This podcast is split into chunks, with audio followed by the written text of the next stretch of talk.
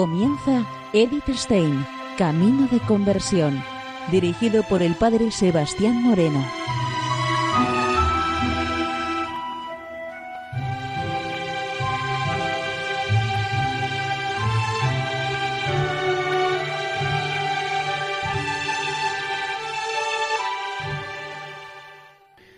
Muy buenos días, nos de Dios.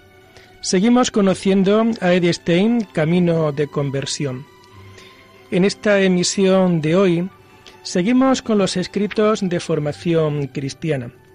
Vamos a comenzar a partir de este programa y en los sucesivos el tercer escrito conocido como Una maestra en la educación y la formación, Teresa de Jesús.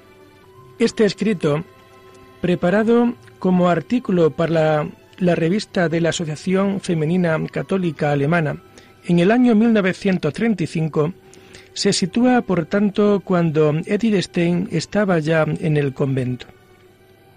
El punto que más sobresale en este escrito es un reflejo sintético de dos de las constantes doctrinales de la autora. Su preocupación por una correcta educación, tanto del formador como del formando, y su gran estima e identificación personal con Santa Teresa de Jesús y su carisma. No en vano, ella fue la causa última de su decisión de hacerse católica y de entrar carmelita descalza.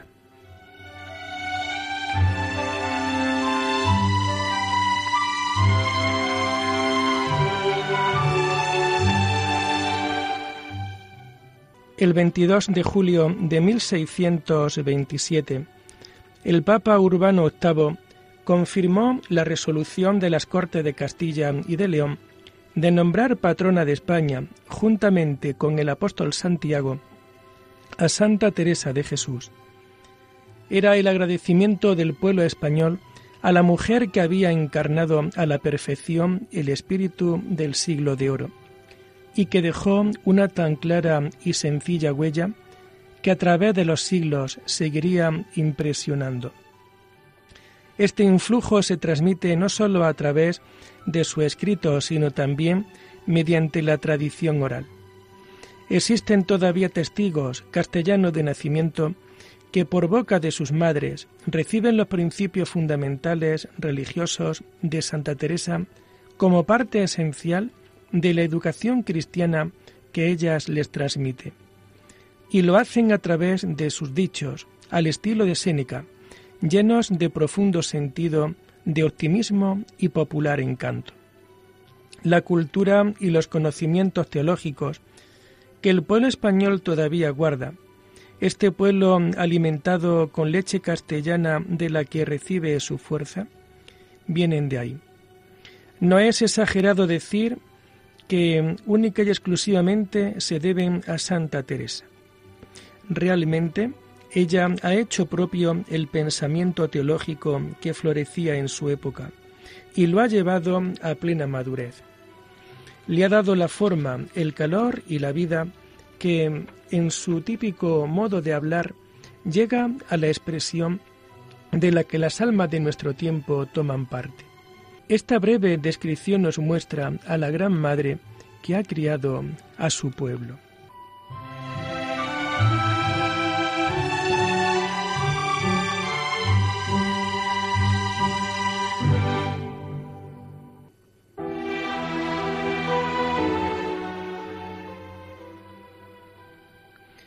El 4 de marzo de 1922, el claustro de profesores de la Universidad de Salamanca acordó unánimemente conceder el honor del doctorado a la santa patrona de la nación con motivo del 300 aniversario de su canonización. Propiamente no ha sido declarada doctora de la Iglesia. Ella misma, que frecuentemente se decía ignorante mujer, hubiese sido la primera en levantarse contra tan honroso título. Sin embargo, con ocasión del tercer centenario de su beatificación, 1914, el Papa Pío X declaraba, Con razón, la Iglesia le ha reconocido el honor que se concede a los doctores, pues en su liturgia pide a Dios, concédenos alimentarnos siempre con su celestial doctrina, para que crezca en nosotros el deseo de la verdadera santidad. Como maestra de la teología mística, ha logrado un gran prestigio en toda la Iglesia. Fray Luis de León, sabio agustino coetáneo de nuestra Santa Madre y primer editor de sus obras, escribe en la introducción a la edición. Yo no conocí ni vi a la Madre Teresa de Jesús mientras estuvo en la tierra, mas ahora que vive en el cielo, la conozco y veo casi siempre en dos imágenes vivas que nos dejó de sí, que son sus hijas y sus libros, que a mi juicio son también testigos fieles y mayores de toda excepción de su grande virtud. La reformadora de la Orden de la Bienaventurada Virgen del Monte Carmelo era una maestra del arte de la educación, un arte mucho más elevado cuyo material no es madera ni piedra, sino que son las vivas almas de los hombres. En mi introducción he adelantado algunos testimonios altamente expresivos que nos ponen delante de los ojos a la Santa Madre Teresa de Jesús como educadora, maestra, formadora de hombres. No hemos de hablar aquí acerca de la maestra de la mística teología. Sobre ello hay ya muchos libros escritos. Por otra parte, no sería posible describir su imagen en unas pocas páginas. Vamos a hablar de la educadora y de la formadora. Antes de nada, quiero fijar los diversos significados que los conceptos de enseñar, dirigir, educar, formar, que aquí se han de emplear. Quien trabaja en el campo de la educación sabe que la necesaria distinción mental no corresponde a una estricta separación en la realidad de la vida.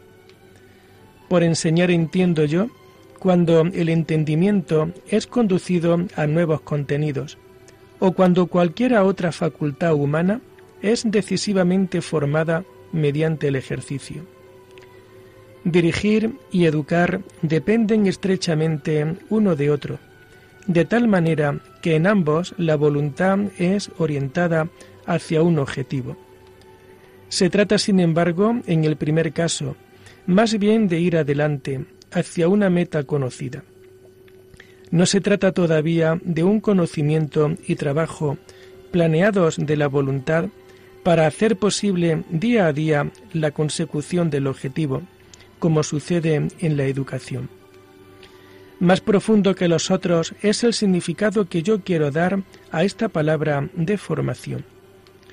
Mientras que las otras actividades se dirigen a las capacidades del hombre, ésta se dirige al alma misma a su sustancia, para formarla a ella y en consecuencia a toda la persona.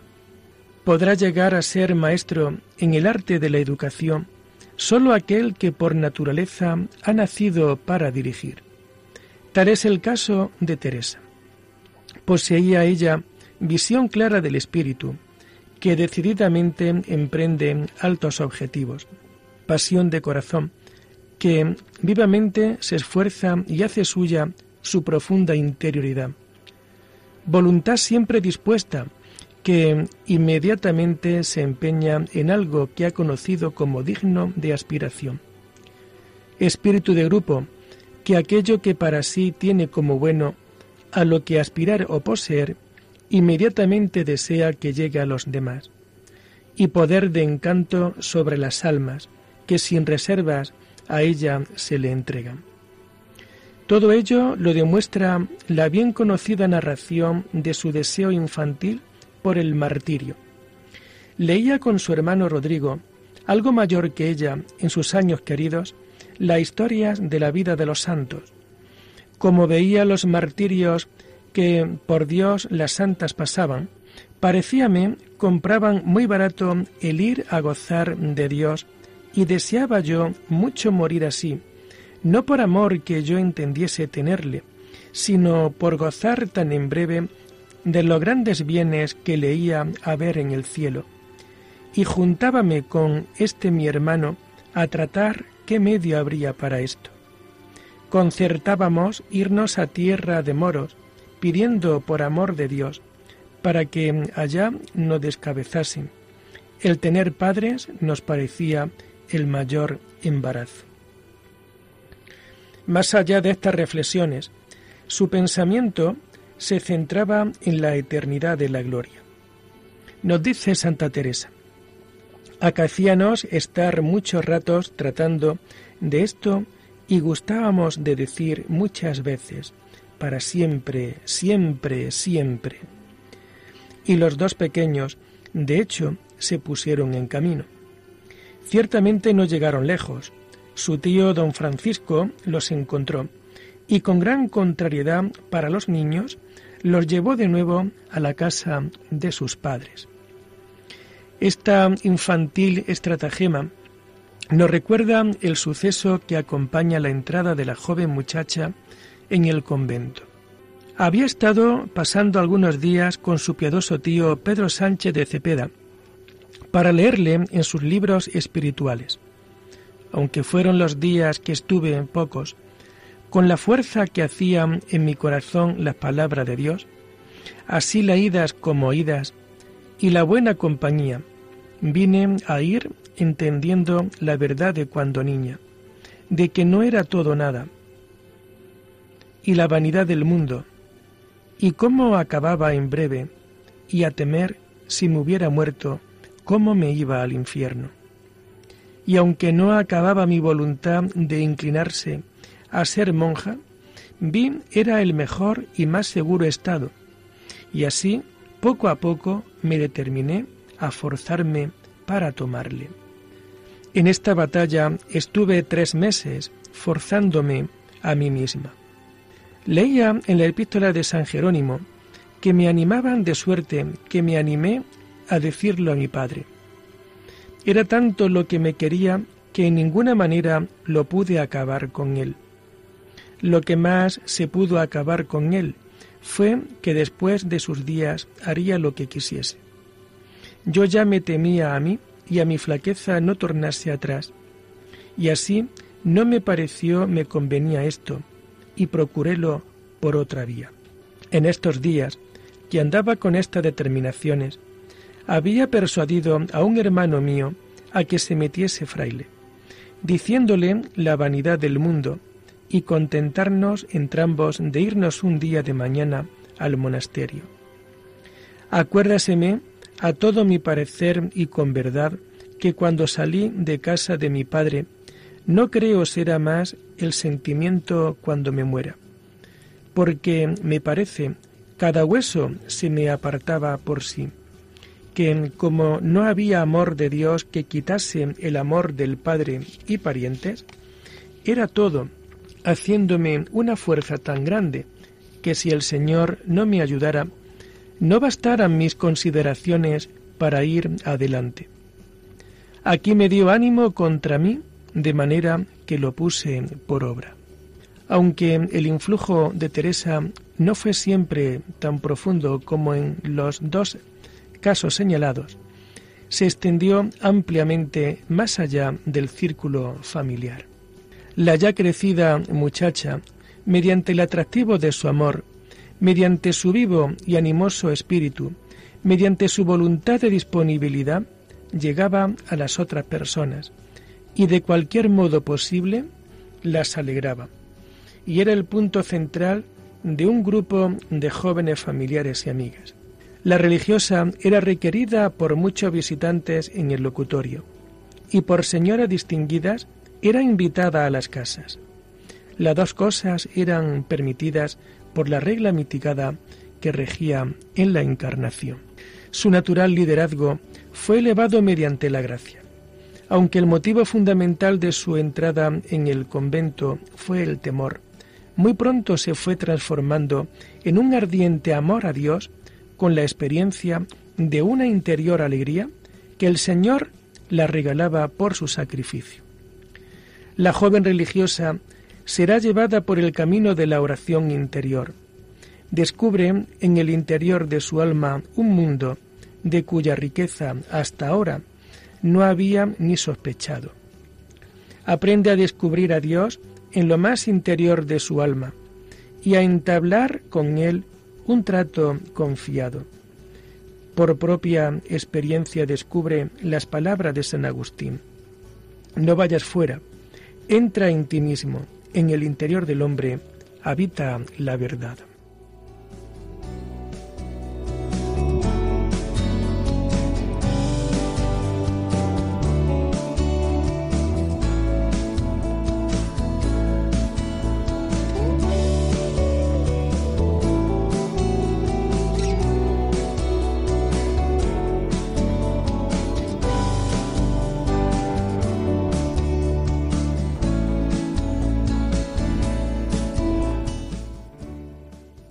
Muchos años luchó Teresa entre la tendencia hacia la total entrega a Dios en la oración personal y la costumbre de cultivar el amistoso trato con los hombres. A pesar de todo, tan pronto como dio los primeros pasos en el camino de la oración interior, se esforzó en animar a los otros a lo mismo. Su piadoso padre, que pronto se había conformado con la definitiva entrada en el convento, fue pronto su más querido discípulo. Tan eficaz fue en él la obra de su enseñanza que se mantuvo firme en el camino iniciado. Cuando su hija, confundida por algunas contrariedades, por largo tiempo permaneció infiel a ese camino. Por influjo de la oración, la práctica de las virtudes había supuesto un importante avance en el alma de la joven religiosa. También en ello debían seguirle las personas que la rodeaban. Se propuso como algo fundamental no hablar nunca mal de nadie que estuviese ausente, y lo enseñó así a sus parientes y conocidos. Pronto fue comúnmente sabido que nadie había de temer nada de ella ni de sus amigas. Desde que su amistad con Dios estuvo afianzada, no podía haber un mayor sufrimiento para ella que saber que un hombre se encontraba en pecado grave. Cuando ella misma, no mucho tiempo después de su entrada en el convento, enfermó gravemente y fue necesario trasladarla a otro lugar, el sacerdote del lugar, con quien se confesaba, conmovió la pureza de su alma. Al comunicarle que él mismo desde hacía mucho tiempo se encontraba en pecado grave. Entonces no descansó hasta que consiguió que se apartase de esas relaciones pecaminosas. Al año siguiente de haberla conocido murió y fue para él la preparación para una buena muerte.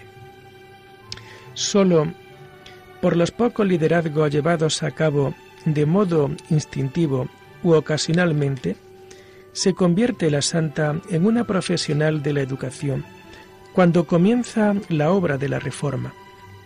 Después de haber interrumpido su vida de oración, vuelve de nuevo a ella y ahora, aún en las más duras pruebas, se mantiene fiel a lo largo de toda su vida. Paso a paso, el Señor la había elevado estaba totalmente unida con Él y había hecho propios los problemas del Señor. Ahora era apremiada por el amor para hacer algo por Dios y por su reino. Este deseo crecerá fuertemente gracias a una visión en la que se le mostrará el infierno con todos sus tormentos. Nos dice ella, de aquí también gané la grandísima pena que me da las muchas almas que se condenan, y los ímpetos grandes de aprovechar almas, que me parece cierto a mí que por librar una sola de tan gravísimos tormentos, pasaría yo muchas muertes muy de buena gana. Y nos dice Santa Teresa, andando yo, después de haber visto esto y otras grandes cosas y secretos del Señor, por quien es, me quiso mostrar de la gloria que se dará a los buenos y pena a los malos, deseando modo y manera en que pudiese hacer penitencia de tanto mal y merecer algo para ganar tanto bien, deseaba huir de gentes y acabar ya de en todo apartarme del mundo. Pensaba ¿qué podría hacer por Dios? Y pensé que lo primero era seguir el llamamiento que Su Majestad me había hecho a religión, guardando mi regla con la mayor perfección que pudiese. Para ello, le pareció que no le bastaban las condiciones del convento de la Encarnación. Nos dice ella, me parecía a mí, tenía mucho regalo, por ser la casa grande y deleitosa. El mayor mal estaba, sin embargo, en la falta de clausura. Cuando el convento era pobre y el número de religiosas grande, frecuentemente se les permitía que durante semanas enteras permanecieran con familiares y conocidos. Especialmente la santa recibió frecuentes invitaciones de casa extrañas y las superioras la mandaban que aceptase la invitación para no herir a sus distinguidos protectores. Por ello, le vino finalmente el pensamiento de fundar un convento con algunas compañeras, según la regla primitiva conforme a la que habían vivido los ermitaños en el Monte Carmelo. Después de haber recibido por parte del Señor la confirmación de que ese plan le agradaba y el mandato de emplearse con todas sus fuerzas, puso manos a la obra. Tras indecibles luchas y dificultades, fue fundado el convento de San José de Ávila, y finalmente la santa misma recibe el permiso para trasladarse a él.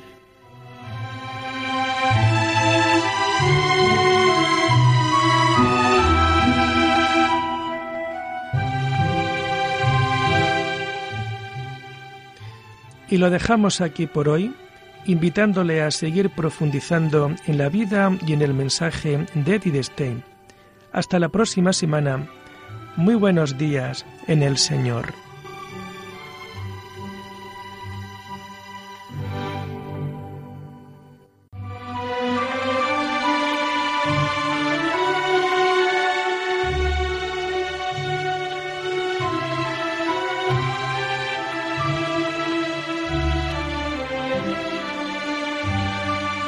Han escuchado Edith Stein, Camino de Conversión con el padre Sebastián Moreno.